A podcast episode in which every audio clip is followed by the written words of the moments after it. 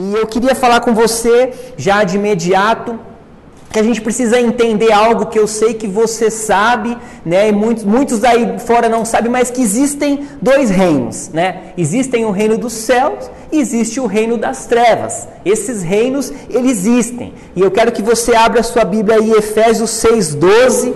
Hoje você vai ler bastante o aplicativo, a Bíblia, que você tiver em mãos aí.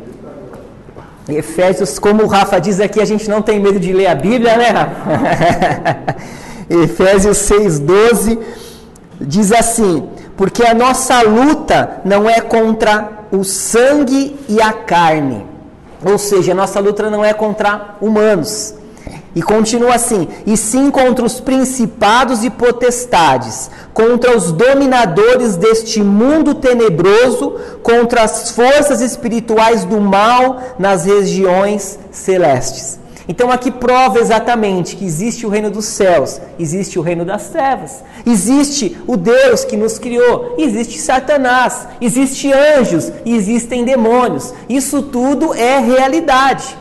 Então, por que eu estou te dizendo isso? Então você já sabe que os ataques que você sofre, né? Às vezes aquele cara chato que te persegue, né? Aquele vizinho que te dá trabalho, né? Aquele problema que às vezes você tem em casa, com né, uma situação que você se converteu agora, você quer ir para a igreja e não, você não vai, e um patrão, sei lá, a, a afronta que você tem não são seres humanos que estão te afrontando, mas essas pessoas elas estão sendo usadas por Satanás para poder te desestabilizar. Então a nossa guerra não são contra pessoas. Então a primeira coisa que eu te falo hoje é: ame as pessoas, independente que elas se levantem contra você, porque a sua atitude de amor vai transformar essas pessoas e ela vai parar de te perseguir. E ela vai falar assim: o que, que tem na vida dele que eu quero igual? E eu vou seguir aquilo que ele segue. Então isso se chama o que? É uma batalha espiritual.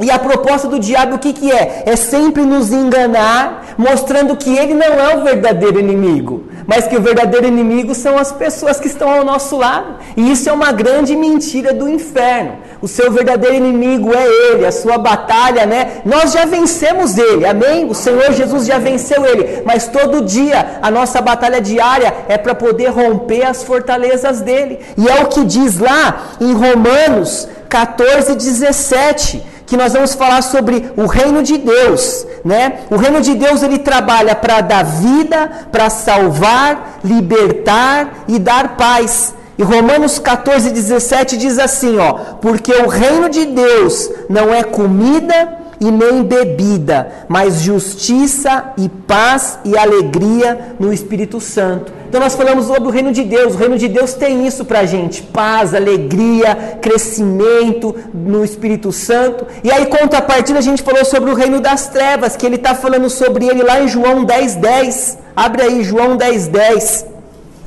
O reino das trevas ele já vem o quê? Para quebrar a gente para nos querer nos paralisar, querer nos destruir. E João 10,10 10 fala isso, ó. O ladrão vem somente para roubar, matar e destruir. Essa é a proposta do diabo: matar, roubar e destruir. E Jesus fala assim: Mas eu vim para que todos tenham vida em abundância. Então a proposta de Satanás é essa: é roubar, é matar, é destruir, é acabar com sonhos, é acabar com relacionamentos, é destruir famílias, tudo isso. Tudo que o reino de Deus tem para você, ele sempre vai em contra para destruir cada uma dessas coisas com, com ideias, com propostas, e nós, como seres humanos, nós estamos sujeitos a esses dois reinos. As nossas escolhas nos sujeitam a esses dois reinos. Eu posso escolher ficar para um lado, eu posso escolher ficar para um outro, porque nós temos a liberdade da escolha. Mas glória a Deus que cada um de nós aqui escolhemos estar no reino, diante do reino, lutando pelo reino. Mas infelizmente, gente, nos dias de hoje, as pessoas têm se alimentado com mentiras mentira dos reinos das trevas, mentira de coisas que vêm à nossa cabeça, né, sobre fracasso, falência, pessoas depressivas, pessoas completamente marcadas por síndrome, né, de pânico, crise de ansiedade, sei lá, diversas coisas que você sabe muito bem, às vezes vê pessoas do seu lado nessa situação. E tudo isso começa onde? começa na nossa mente. Tudo isso começa na nossa mente. Como nós temos falado aqui, né, em todos os sábados, né, a nossa mente é um campo de batalha. Amém? Repete isso aí. A minha mente é um campo de batalha. É lá que tudo acontece. Diariamente tudo acontece na nossa mente. Eu costumo falar que logo cedo já tem uma reunião lá no quinto subsolo, para a hora que você acordar e falar, o que nós vamos fazer com a mente? Pum, já vim te atacar. Todo dia assim. Aí nós temos uma batalha. E a mente é um lugar estratégico. E a mente é a porta de entrada dos pensamentos, que podem nos levar para a vitória ou podem nos levar para a derrota. Depende do pensamento que você está absorvendo. Ele pode fazer você avançar, ou ele pode fazer você retroceder, ele pode te colocar para baixo. Né? E tem o Provérbios 23, 7, tem, fala lá algo que eu acho muito interessante, que fala assim, assim como você se imagina na sua mente, assim você é. Olha isso, assim como você se imagina, você é. Não é demais isso? Então, como eu imagino, eu sou. E a pergunta é: como você se imagina? Como você tem se imaginado hoje? Mediante tudo isso que tem acontecido no nosso, nosso mundo, né? Como você se imagina quando você se olha no espelho, quando você levanta, quando você se depara com uma situação, quando vem uma luta, um problema? Como você tem se imaginado? E eu, quando eu, eu li isso, eu me lembrei da história de Davi.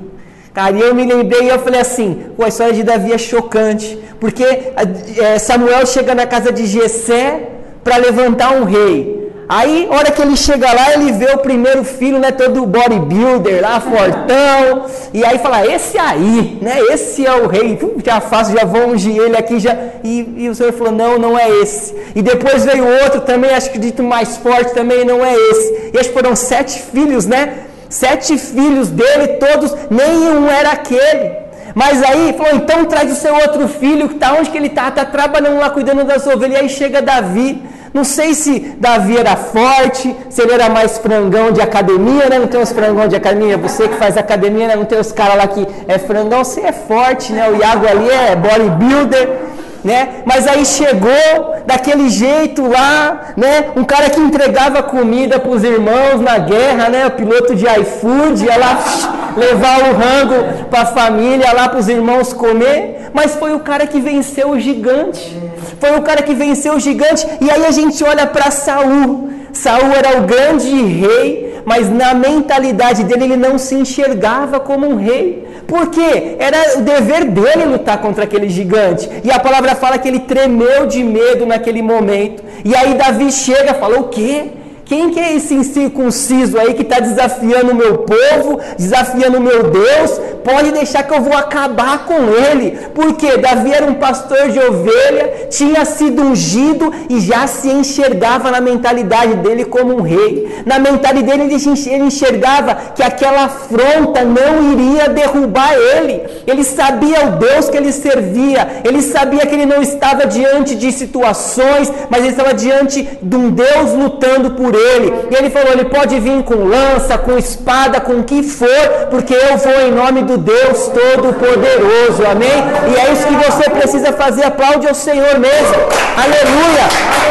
E é isso que todos os dias você precisa fazer: se levantar falar: crise, situação, problema, não quero nem saber. Na minha mente eu batalho pelo Senhor. A minha mente tem o poder de Cristo. E é assim que eu vou vencer os meus problemas. Amém? É desse jeito, ele se enxergava maior daquilo que ele se via com os olhos atualmente. E tem outro personagem também que eu acho demais, olhando para esse lado, Caleb. Você sempre vai me ver falar de Caleb. Eu falei que eu gosto muito de Caleb. Falei que quando eu vou, for para o céu, cada um quer conhecer alguém, né? Paulo, João. Eu quero Jesus. Jesus é, Jesus é o primeiro. Né? Jesus é o primeiro, a fila vai estar tá grande mas eu quero conhecer Caleb. Eu falei, ô, oh, Caleb me inspira. Poxa, o cara era, né, para frente, não tinha barreira com ele. E aí eu queria que você abrisse em João, o Josué 14, 7. para a gente ler junto, só para você ver que, que, que, chocante, né? Como que Caleb se enxergava. Você não precisa nem mais ler livro né, motivacional. Aí se você ler esse texto aqui, olha aí, ó, Josué 14, 7, diz assim, achou aí? Bora, eu tinha 40 anos, ó, minha idade, hein? Uh quando Moisés, servo do Senhor, enviou-me de Cades Barneia para espionar na terra.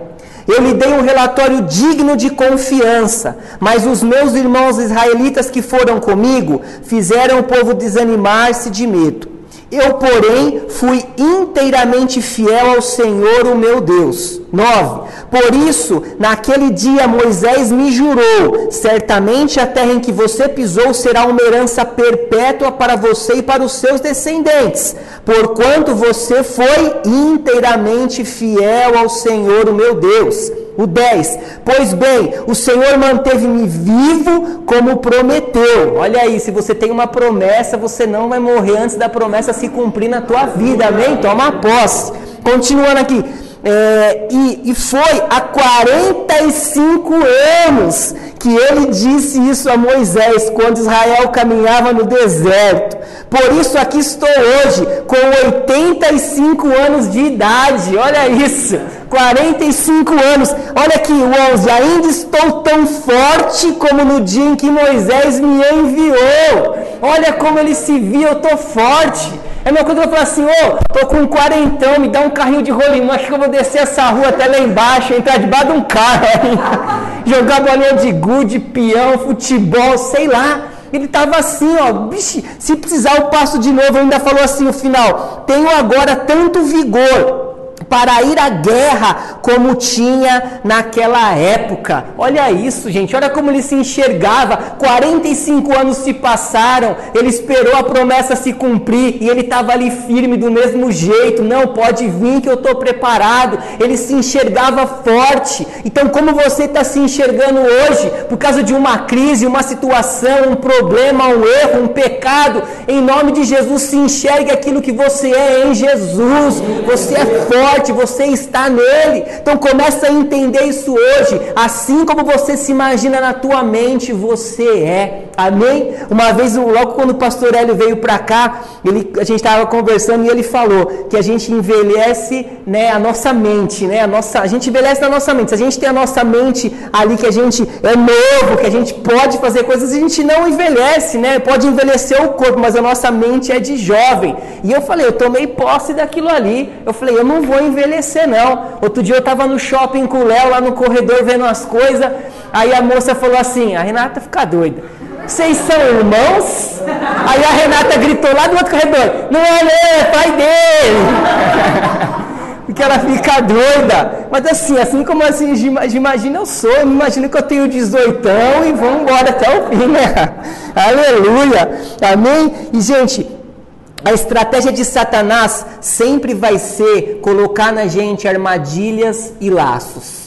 Essa é a proposta dele, essa é a estratégia dele. A palavra diz em Efésios 4, 27 o que? Não dê lugar ao diabo. E quando a gente fala não dê lugar ao diabo, não é que você vai dar o lugar na fila do banco, do mercado, que você está ali, não. Dar o lugar a ele é na tua mente. Não dê lugar ao diabo, é questão da tua mente. Salmo 124, 7, abre aí. Salmo 124, 7, para a gente ler junto. Diz assim, ó. A nossa alma foi salva como um pássaro do laço do passarinheiro. Rompeu-se o laço e nós nos vimos livres. Amém? Hoje você é livre em Jesus. Quando ele fala sobre esse laço, laço é uma armadilha, né? Não sei se você conhece, mas você já ouviu falar de arapuca. Alguém sabe o que é uma arapuca aqui? Só os maiores de 25. Sabe o que é arapuca? Arapuca era uma armadilha para pegar passarinho, certo? Então, era uma casinha assim, colocava uma varetinha, o cara vinha com a linha assim, quando o passarinho lá puxava, caía. Essas mais antigas, né? Mas tinha umas mais modernas tal. Mas é, é, isso aí. E o chocante dessa, dessa, dessa arapuca, você não colocava uma pedra lá para o pássaro ir lá que ele não ia. Você tinha que colocar alguma coisa que ele gostasse, algum alimento que ele né, desejasse entrar lá naquela arapuca para pegar. E assim é a nossa vida. Porque sempre virão pensamentos aparentemente bons, propostas aparentemente, né, desejáveis, coisas que chegam sutilmente na minha mente e na tua que parece uma proposta maravilhosa, mas no fim é para fazer um ninho na nossa cabeça e para nos destruir, para nos paralisar, para ser uma verdadeira armadilha na nossa mente, porque sempre vai ser assim sutil. Nunca vai chegar um prato para você que você fala assim: "O que? Isso aí é veneno, estou fora". Sempre vai ser algo que vem sutil. E tem tem uma frase de, de Martinho Lutero que ele fala que nós não podemos né, impedir que os pássaros voem sobre a nossa cabeça, mas a gente pode impedir que eles façam ninho. E é uma grande realidade. E quando a gente fala de fazer ninho, significa o quê? A gente não pode impedir né, de ser tentado. Nós vamos ser tentados, não adianta, não, não, você sempre vai ser tentado, mas você pode impedir, né? E você pode lutar para não cair nessas tentações, porque o Senhor te dá armas para isso. O Senhor mesmo lá no deserto, ele venceu as tentações através da palavra, através da mentalidade renovada, e você e eu temos armas para isso. Nós podemos passar sim, os passarinhos vão voar, as tentações vão vir, mas eu tenho autoridade para vencer cada uma delas. Amém. Amém? E como eu faço isso? Não deixando os pensamentos dominar a minha mente. Amém? Eu e você não podemos deixar os pensamentos errados dominar a nossa mente. E é aquilo que a Polly falou no sábado, né, sobre as mentiras do diabo, as mentiras sobre o nosso relacionamento com Deus as mentiras que ele coloca em nós sobre a nossa caminhada com Deus, sobre, a sobre o que nós somos nele, sobre a herança que nós temos nele, tudo isso todo dia ele vai querer lançar na tua mente várias mentiras que você não é amado, que você não é filho, mas isso é uma grande mentira porque o Senhor te ama incondicionalmente. Amém? Vocês estão comigo aí? Amém. Vão avançando? Então tá bom. E eu quero falar com você aqui alguns exemplos de armadilha da mente. Algumas situações que, que aconteceram com algumas pessoas da Bíblia, que acontece comigo e com você também, para você poder entender um pouco mais. A primeira é essa aqui, é sobre Ananias e Safira. Atos 4:32. Abre aí para a gente ler junto. Atos 4:32. A primeira parte é que a gente vai ler diz assim, ó: da multidão dos que creram, uma era a mente e um o coração. Ninguém considerava unicamente sua coisa alguma que possuísse, mas compartilhava tudo o que tinham. Com grande poder, os apóstolos continuavam a testemunhar da ressurreição do Senhor Jesus e grandiosa graça estava sobre todos eles. Não havia pessoas necessitadas entre eles, pois os que possuíam terras ou casas as vendiam, traziam o dinheiro da venda e colocavam aos pés dos apóstolos, que os distribuíam segundo a necessidade de cada um. Aqui é a primeira parte, eu quero que você, só para te situar, essa parte, Jesus havia morrido, os apóstolos já estavam ali organizando a igreja, né, se organizando. Então, assim, com muita graça, tudo aquilo que eles possuíam era de todo mundo. Não tem nada que é só meu, o que é meu é seu, e aqui a gente vivia do mesmo jeito, porque a gente vivia né, numa generosidade. Então, se eu tinha um bem, eu vendia, o apóstolo, tá aqui, beleza, quem está precisando aí, vamos dividir. E era assim que acontecia nessa época época. Mas, em Atos 5, o versículo 1 fala de um homem chamado Ananias com Safira, sua mulher. Também vendeu uma propriedade. Ele, ele reteve parte do dinheiro para si, e sabendo disso também sua mulher, e o restante levou e colocou aos pés dos apóstolos. Então, foi lá, eles venderam a propriedade dele, 500 mil reais. Ele guardou duzentão e trezentão, ele foi lá e levou para Pedro. Tá? Versículo 3: Então Pedro perguntou a Ananias: Como você permitiu que Satanás enchesse o seu coração. Olha aqui, ó, encheu o coração. A gente pode falar, como ele encheu a tua mente, né? Encheu o teu interior com uma mentira dessa, a ponto de você mentir ao Espírito Santo e guardar para você uma parte do dinheiro que recebeu pela propriedade. O 4, ela não pertencia a você e depois de vendido o dinheiro não estava em seu poder. O que levou a pensar em fazer tal coisa? Olha isso. O que te levou a pensar, cair? A, na, na Bíblia a mensagem fala assim: ó, como você foi cair nessa armadilha? Como você foi cair nessa armadilha da tua mente? Olha lá, você não mentiu aos homens, mas sim a Deus. Ouvindo isso, Ananias caiu morto, grande temor apoderou-se todos que viram o que tinha acontecido. Olha isso.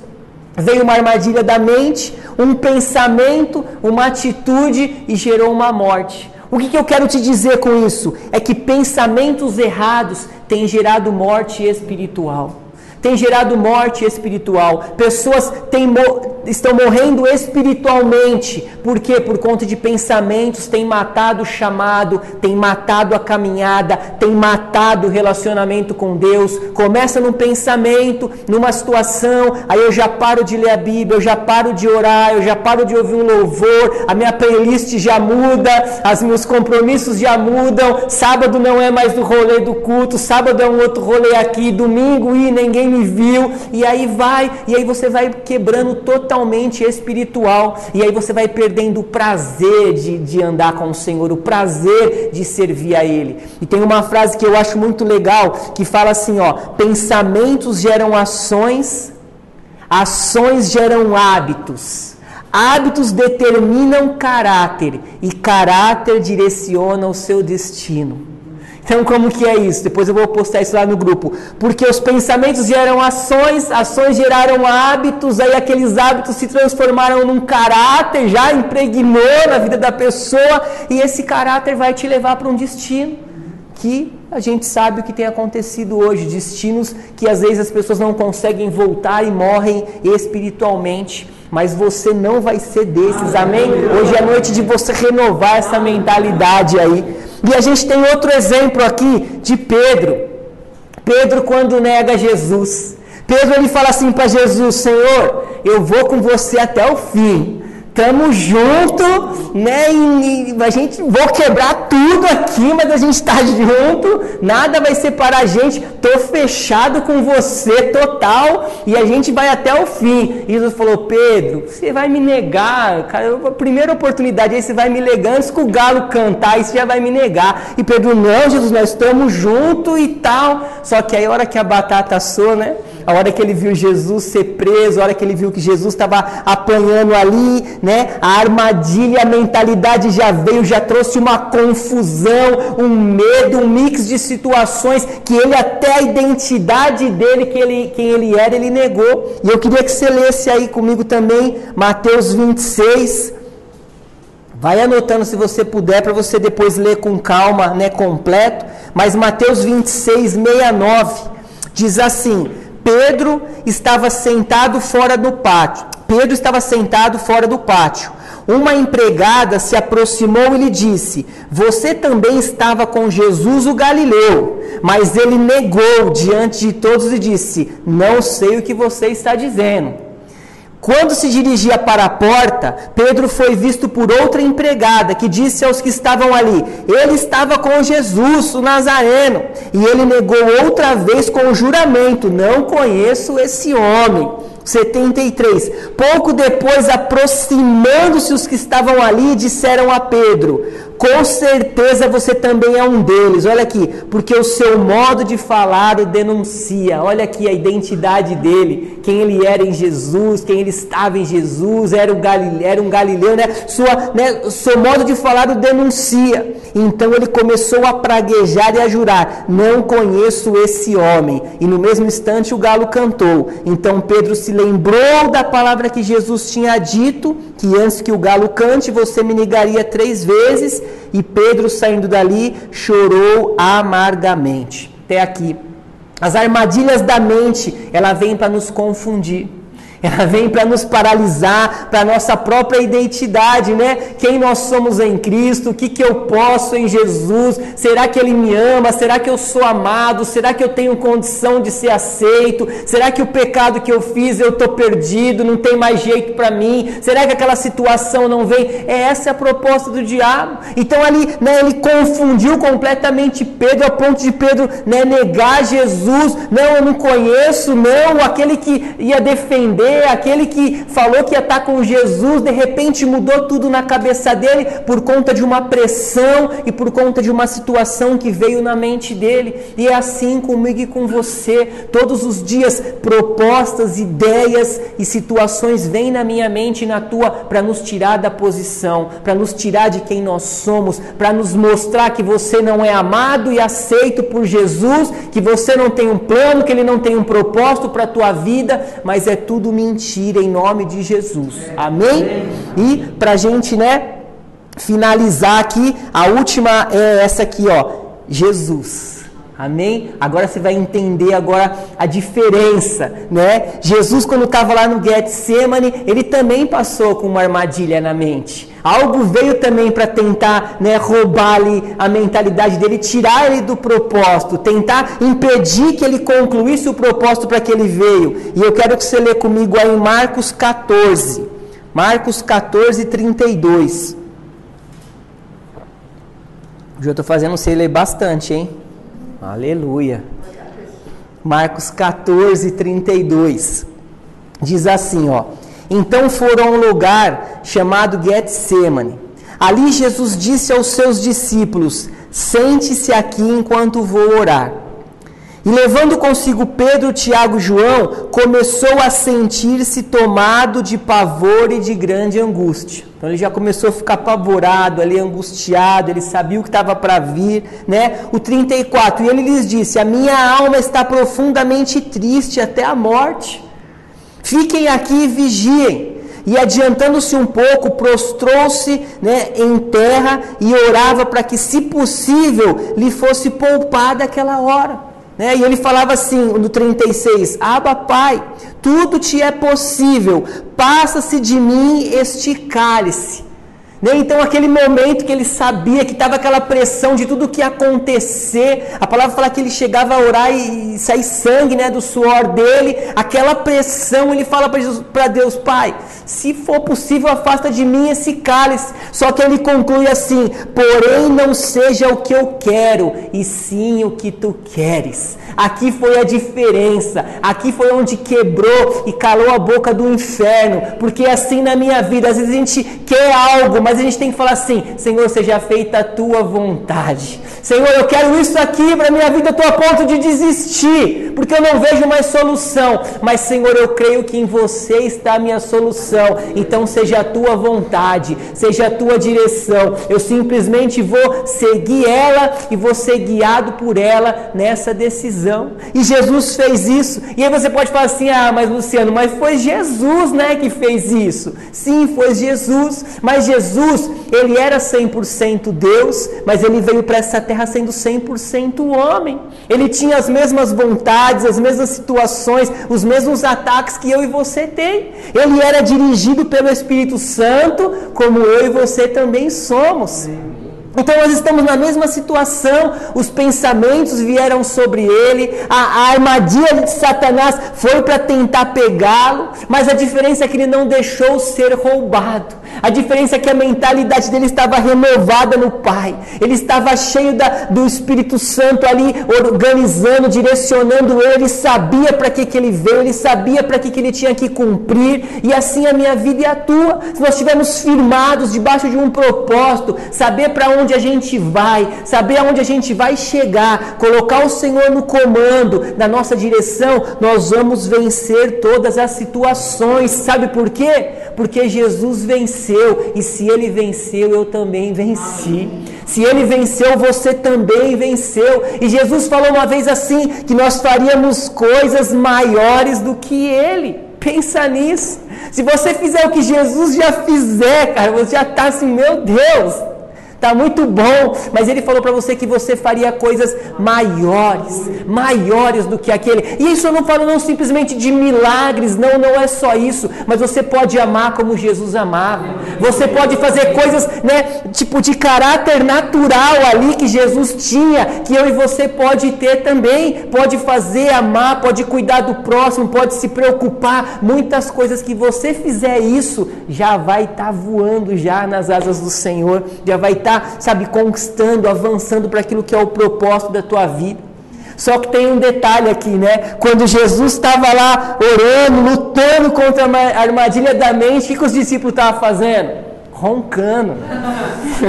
os caras estavam dormindo. E quando Jesus estava lá na maior batalha, os, os discípulos estavam lá dormindo, né? Fala no versículo 45. Quando se levantou da oração e voltou aos discípulos, encontrou dormindo, mas não estavam só dormindo, não, estavam dominados pela tristeza. E aí Jesus falou para ele: Por que, que vocês estão dormindo? Levantem-se e orem. Agora olha aqui, ó. Para que vocês não caiam em tentação. Olha isso. Levanta e ora. Prepara a tua mente aí, organiza as coisas aí na tua cabeça, porque senão vocês vão cair em tentação. E a Bíblia mensagem nesse texto fala assim, ó: Orem sempre para que não caiam em tentação, antes mesmo de perceber o perigo. Olha isso. Antes de saber ó, os laços, aquela arapuca que vai vir na tua mente para te pegar, ora. E aí conclui assim, ó: uma parte de você está disposta a fazer qualquer coisa para Deus, mas a outra pa parte simplesmente não reage. Olha que legal isso aqui. Uma parte, o teu homem interior está pronto para fazer tudo por Deus, mas o seu homem exterior está quebradão, querendo te abraçar e para você não fazer nada, querendo te segurar para você não fazer nada. E por isso que é aquilo que o pastor Hélio fala sempre para a gente, né? Acordou, pum, liga o teu homem interior, né? Aciona o teu homem interior, enche a tua mentalidade, porque todo dia o homem exterior já, pum, já quer grudar na gente, mas por isso que a gente tem que acordar colocar o nosso homem interior em alta, olhar para Jesus, renovar nossa mente e caminhar naquilo que Ele tem para a gente. Amém? Porque quantas coisas nós deixamos de cumprir, né? Quantas decisões nós tomamos errado, quantas frustrações vêm sobre nós, porque a gente deixa a tristeza, deixa os pensamentos, deixa aquelas armadilhas vir sobre a nossa cabeça a ponto de nos destruir. E aí a gente começa aquela segunda-feira, que você pode falar assim: essa segunda-feira vai ser bênção, é o primeiro dia da semana para eu avançar e arrebentar e vencer. Você às vezes já acorda quebrado quebrado, triste, preocupado. Oh, olha ali, mas eu liguei olha a notícia, olha a notícia, morreu um e não sei o que, e aqui papá. Aí sua mente já vai enchendo de informações erradas. Então esse é o seu trabalho, ligar o homem interior todos os dias. Amém? E eu quero encerrar aqui com uma frase. O Stanley, cola aqui.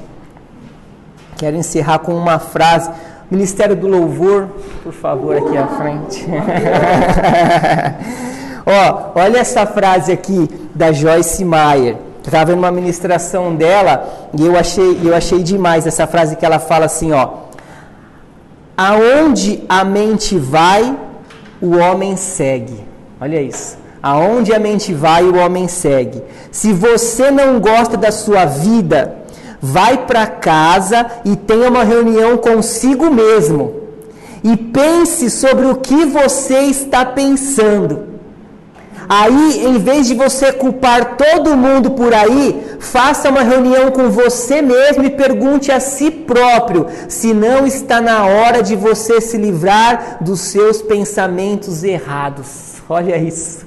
O que, que diz isso? Que depende da gente depende da gente. O que Deus tinha que fazer para mim e por você, Ele já fez quando Ele nos deu o Espírito Santo, quando Ele te justificou, quando Ele te salvou, quando Ele te deu a salvação, quando Ele te deu o amor. Agora, os nossos pensamentos dependem da gente. Nós estamos aqui para te ministrar, né? Para te ajudar, para te motivar, para te né, colocar a palavra que o Senhor tem colocado nas nossas vidas, mas depende de mim e de você. Tem uma reunião em particular ali com a gente, com os nossos pensamentos, né? E se livrar de todos esses que têm nos roubado. Amém? Se coloca de pé aí.